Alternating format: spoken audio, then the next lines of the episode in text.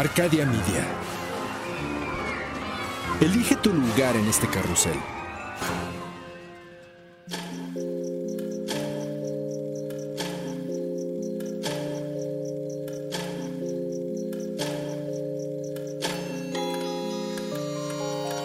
Cuando la oscuridad es interrumpida por tres campanadas, la intersección del día y la noche se transforma en un umbral listo para ser cruzado.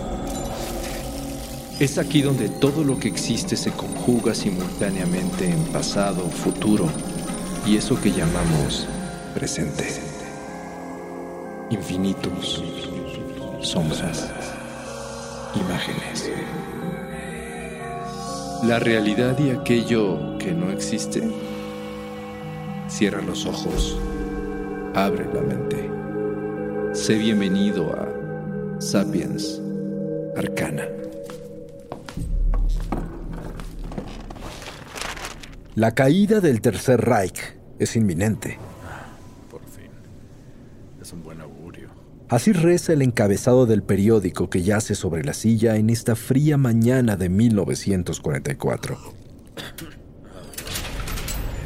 El criptoanalista William Friedman bebe un poco de café y espera con paciencia a que terminen de llegar y sentarse los nuevos miembros del nuevo equipo de investigación que acaba de formar. La sala de juntas militar de Fort Meade, Maryland, es espaciosa y cómoda, pero aún así se llena pronto. Sí, claro. Hay espacio, colega. Adelante. A sus casi 60 años, William se ha convertido en un verdadero experto en descifrar todo tipo de códigos. Él y su esposa Elizabeth llevan varios años siendo reconocidos como los más grandes expertos en el ramo, trabajando tanto en investigaciones policíacas como militares. Es un honor. Hace usted un gran servicio para la nación y también para el mundo. Gracias, joven. Estamos para servir. Adelante. William sabe que se le considera extremadamente brillante, especialmente por su trabajo como decodificador de mensajes de tropas enemigas durante las dos guerras mundiales que han marcado su vida. Colegas, gracias, gracias. Qué placer tenerlos aquí a todos. Tenemos ante nosotros un gran reto para descifrar. Veamos cómo nos va. Pero hoy, la nueva misión que está por comenzar no tiene que ver con espionaje. Él y sus colegas de la Agencia de Seguridad Nacional se están reuniendo para iniciar el análisis del contenido de un escrito muy antiguo plasmado en pergamino que ningún especialista ha logrado descifrar. Nos llega este documento desde Praga. Al final quiero sus comentarios. El escrito se encuentra sobre la mesa dentro de una caja protectora marcada solo con algunos números y palabras. Manuscrito de Voynich. El célebre William Friedman no tiene idea de que esta mañana inicia una de las más largas aventuras de su vida. Él y su equipo están a punto de descubrir que los límites de su capacidad están más cerca de lo que piensan y que están a punto de encontrarse con un adversario mucho más poderoso que las avanzadas máquinas de cifrado nazis y japonesas. Doctor, doctor, ¿cu- ¿cuánto tiempo tendremos? Tiempo suficiente, colegas. Y para cuando a Hitler le corten el bigote en prisión, habremos terminado, se los aseguro. William no sabe que hoy acaba de aceptar un reto imposible y que este sencillo libro sobre la mesa está a punto de robarle los próximos 30 años de su vida.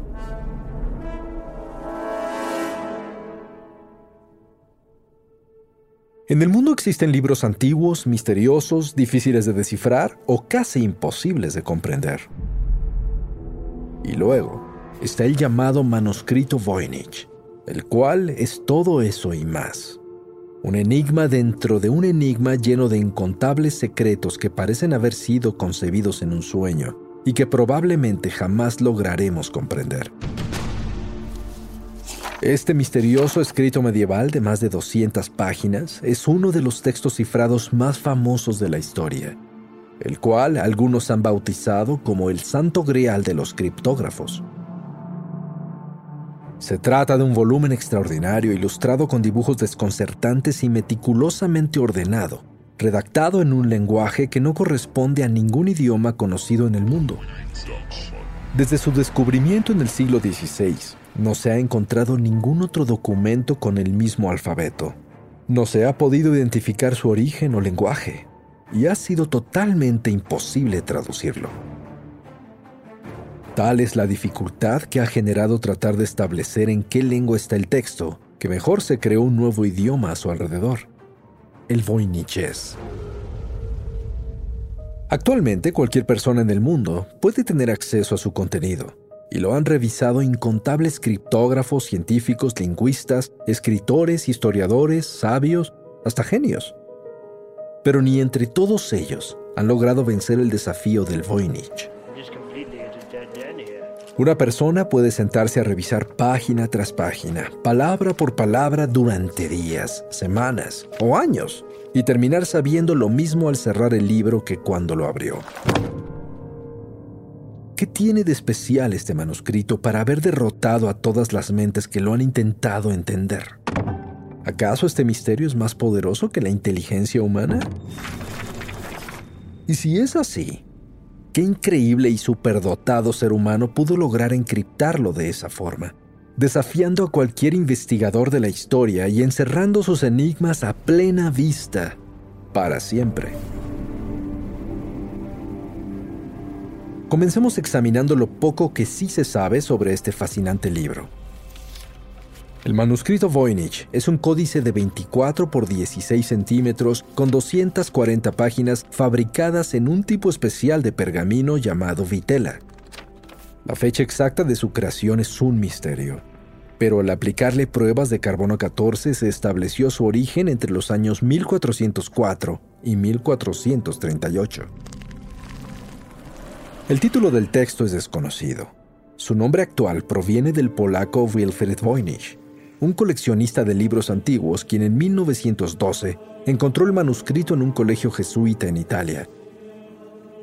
Y atrapado por el misterio de su contenido, lo compró y lo llevó a Estados Unidos para después pasar décadas tratando de descifrarlo sin éxito.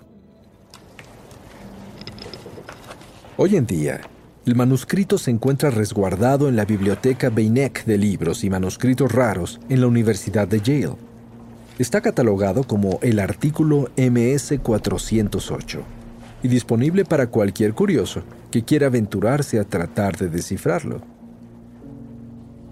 Tal vez dentro del texto se menciona el título o el nombre del autor, pero no hay manera de saberlo. Es un escrito fluido sin signos de puntuación de ningún tipo, cifrado en letras desconocidas tipo itálico, de las que no se ha podido identificar ni su origen ni el sonido que corresponde a cada una. Por lo tanto, su lectura fonética aún es imposible. Sin embargo, el libro incluye también una serie de fascinantes ilustraciones a color de objetos como plantas, complicados diagramas astrológicos, círculos zodiacales, castillos flotantes, criaturas extrañas parecidas a medusas, cabezas sin cuerpo y numerosas figuras de mujeres bañándose. Estas curiosas ilustraciones constituyen la única pista para tratar de darle sentido a la naturaleza del manuscrito, ya que gracias a ellas se le identificó como una farmacopea, o tal vez un libro de alquimia, con un formato muy al estilo de los herbarios tradicionales en la Europa del siglo XIV. Basado en esto, sabemos que el libro contiene seis temas específicos, botánica o herbolaria, astronomía, biología, farmacéutica, cosmología y recetario.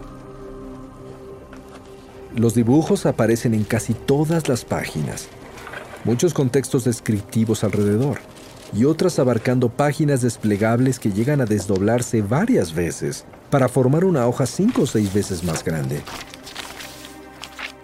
Las plantas en la sección del herbario son extrañas y sofisticadas, la mayoría desconocidas o tal vez imaginarias con hojas, flores y raíces de formas nunca antes vistas y que no corresponden a nada que se pueda encontrar en este planeta. Son de verdad tan extrañas que los criptógrafos las han llamado frankenplantas. Más adelante, en la sección farmacéutica, hay plantas que se ilustran divididas junto con símbolos y objetos, alrededor de los que parecen ser instrucciones para utilizarlas en distintas formas. ¿Qué origen podrían haber tenido estas plantas tan exóticas? ¿Serían acaso solo creaciones de la mente del autor o de verdad en algún lugar existieron estas quimeras del reino vegetal? Podría ser que algunas figuras correspondan a flores hoy extintas, pero ¿todas? También, como si fuera el diario de un astrónomo, el manuscrito Voynich contiene secciones con grandes diagramas de constelaciones, estrellas desconocidas y lo que algunos teorizan que podría ser nuestra galaxia vista desde un ángulo inusual. ¿Extraño? Por supuesto que sí. Resulta muy curioso encontrar ilustraciones tan especiales en nuestro universo, en una época en la que ni siquiera se sabía a ciencia cierta que la Tierra era redonda. Y las extrañezas continúan y se multiplican. En el libro se ilustran también varios signos zodiacales y diagramas inexplicables, además de balnearios, lagos o tinas llenas de diminutas mujeres desnudas bañándose, construcciones medievales interconectadas, sistemas de tuberías y otras imágenes que ofrecen muchas más preguntas que respuestas. Pero, ¿de dónde salió este desconcertante cúmulo de información que con tanta tranquilidad se nos escapa de las manos? Este escrito ha pasado por numerosos dueños desde que fue creado, y con los años, gracias a intensas investigaciones y correlaciones con otros documentos, se han ido descubriendo distintas fases de su historia. Hoy se sabe que el primer registro comprobado de un dueño del manuscrito se atribuye a un alquimista de la ciudad de Praga que vivió a principios del siglo XVII, Georgius Barskius.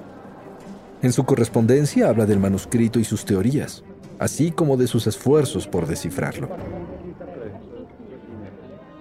Un segundo dueño del manuscrito mencionó que en 1580 fue vendido al emperador Rodolfo II de Habsburgo por el famoso alquimista, astrónomo y ocultista inglés John Dee el hombre que decía hablar con ángeles y fue consejero de la reina Isabel I.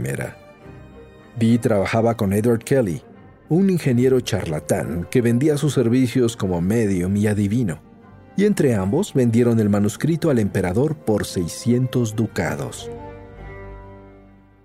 El emperador se lo dio a su alquimista personal, Jacobus de Tepenech, mejor conocido como Sinapius y este, junto con los eruditos más importantes y renombrados de la época, trataron de descifrar el manuscrito durante años. Por supuesto, sin lograrlo. Posteriormente el libro pasó de mano en mano a criptógrafos, monjes, paleógrafos, alquimistas, místicos, científicos, ocultistas y muchos otros durante más de 300 años, hasta llegar a la biblioteca jesuita en Villa Mondragone, Italia donde la compró Wilfried Voynich. Durante su largo camino a través de los siglos, algunos han teorizado que su autor pudo haber sido el filósofo, teólogo y uno de los más grandes científicos de la historia, Roger Bacon. Otros atribuyen la obra al mismísimo alquimista John Dee o a su socio John Kelly, quienes pudieron crearlo para estafar al emperador. También se atribuye al alquimista real Sinapius o a alguno de sus contemporáneos quienes acostumbraban retarse entre sí con textos indescifrables.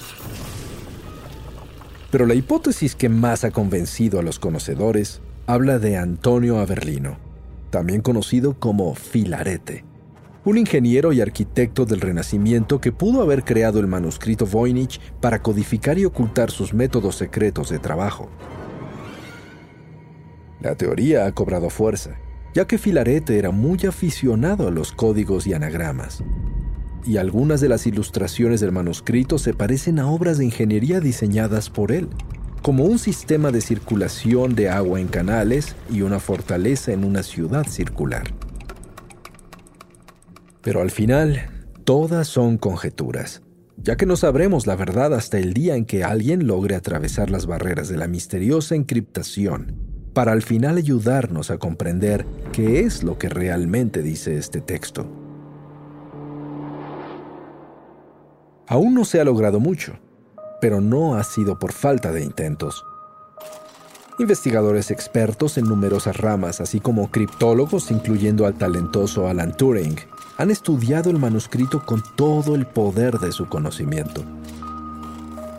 Pero aún frente a todos los que han luchado utilizando lo mejor de su avanzada experiencia, el manuscrito sigue invicto. Muchos plantean posibles soluciones y varios han declarado haber resuelto el enigma pero todos han sido desacreditados de una u otra forma. También se considera la posibilidad de que el manuscrito realmente es un engaño, que los símbolos fueron dibujados al azar y ninguna de las palabras tiene un significado real. Esa hipótesis podría explicar los misterios. Sin embargo, no es tan fácil de comprobar, porque expertos lingüistas han analizado muy bien el texto y lo que descubrieron es asombroso. Primero, parece estar escrito de una forma fluida, sin pausas, como si la persona o personas que lo redactaban supieran muy bien el lenguaje y lo que querían decir. Y aun si fuera un idioma inventado, la frecuencia de repeticiones de letras y palabras cumple con reglas lingüísticas específicas de los idiomas reales. Por eso si el documento es tan antiguo, no puede ser un engaño, ya que esas reglas lingüísticas no se establecieron hasta muchos siglos después.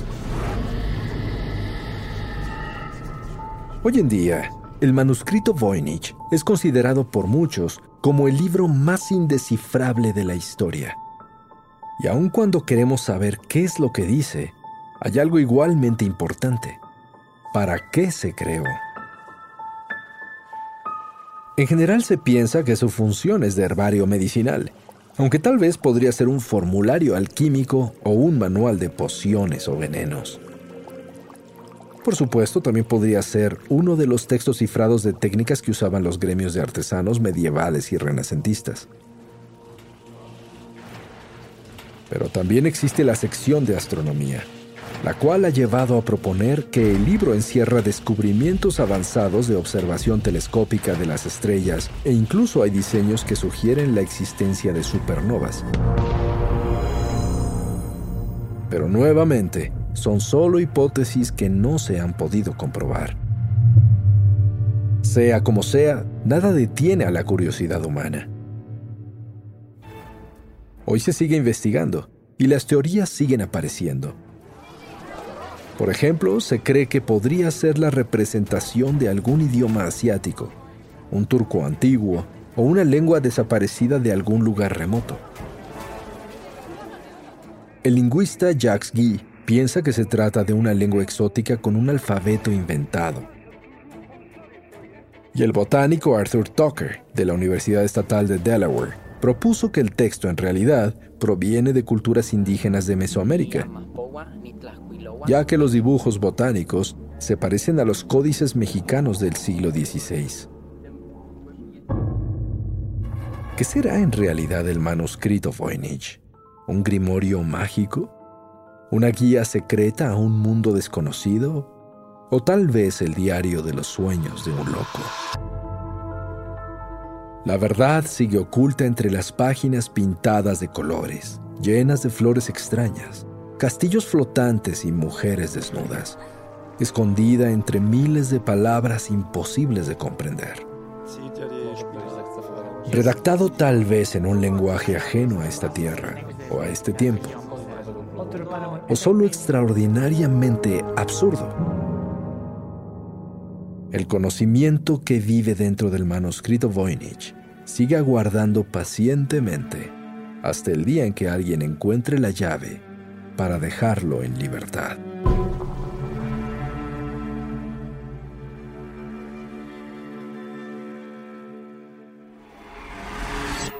El umbral se cierra hasta que la luna lo vuelva a abrir. Mientras tanto, abre los ojos y asómate en las grietas del espacio y el tiempo. Y si te atreves, descubrirás qué hay más allá de lo que consideras real.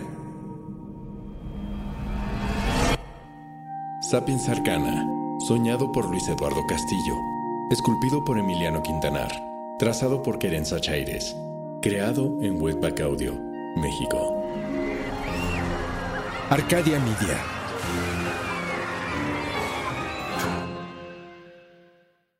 Judy was boring. Hello. Then Judy discovered ChumbaCasino.com. It's my little escape. Now Judy's the life of the party. Oh, baby, Mama's bringing home the bacon. Whoa, take it easy, Judy. The Chumba life is for everybody. So go to ChumbaCasino.com and play over 100 casino style games. Join today and play for free for your chance to redeem some serious prizes. ChumbaCasino.com. No purchase necessary. Void where prohibited by law. 18 plus terms and conditions apply. See website for details.